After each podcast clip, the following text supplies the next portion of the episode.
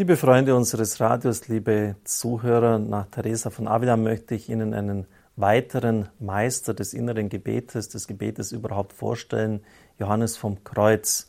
Auch wenn seine Äußerungen nicht direkt zum Rosenkranz gesagt worden sind, so unterstreichen sie doch den großen Wert des Gebetes. Im geistlichen Gesang schreibt er, wenn jemand etwas von jener tiefen Liebe zu Gott in sich trägt, die nach schweigender Zurückgezogenheit verlangt, dann würde man ihm und der Kirche großes Unheil zufügen, wenn er auch nur für einen Augenblick zur Aktivität und zu auch noch so bedeutsamen Beschäftigungen genötigt würde.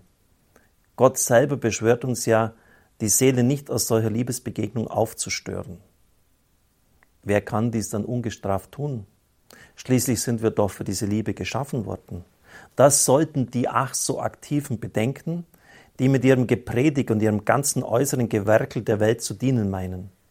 Sie sollten daran denken, dass sie der Kirche viel mehr nützten und Gott viel mehr Freude bereiteten, wenn sie wenigstens einen geringen Teil der dafür verwendeten Zeit betend mit Gott verbringen würden, selbst wenn ihr Gebet noch so armselig wäre. Jetzt kommt ein wichtiger Satz, der Zuwachs an geistiger Kraft, den sie darin geschenkt bekämen, würde sie befähigen, mit einer einzigen Aktion mehr und mit wenig Verausgabung ihrer Kräfte zu bewirken, als mit tausend anderen.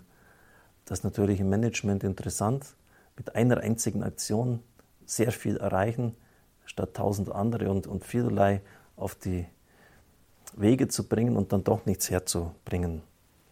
Was sie tun, so Johannes vom Kreuz weiter, heißt sich abplagen und doch so gut wie nichts, mitunter überhaupt nichts zustande zu bringen, wenn nicht gar Schaden anzurichten.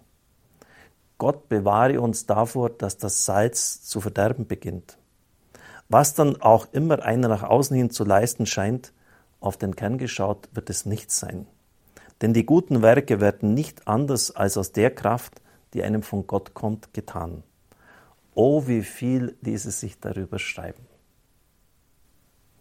Wenn wir dem spanischen Mystiker folgen, liebe Zuhörer, dann dürfte klar sein, dass das Gebet an erster Stelle in unserem Leben sein muss. Noch vor allen anderen Aktionen. Überlegen Sie einmal, wie oft Sie in verkehrte Richtungen Ihres Lebens gelaufen sind. Monate, manchmal sogar Jahre haben Sie investiert in Ziele, die es nicht wert waren. Wenn Sie nur kurze Zeit im Gebet eingesetzt hätten, hätten Sie innere Klarheit bekommen und nicht viel, viele Zeit, sogar Jahre umsonst vertan. Und genau das meint Johannes vom Kreuz.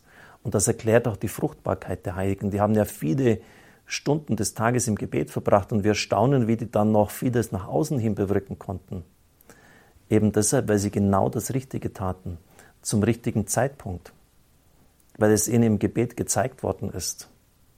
Und deshalb haben sie mit wenig Einsatz sehr viel erreicht, während es bei uns genau umgekehrt darum ist dass wir oft sehr viel einsetzen, werkeln, tun und wenig erreichen, manchmal sogar Schaden anrichten. Also überlegen Sie sich, wie Sie Ihre Kraft richtig einsetzen. Das Beste ist das Gebet, denn aus dem Gebet heraus wird sich alles andere auch ordnen. Auch hier wieder die Bitte, probieren Sie es einfach. Danke.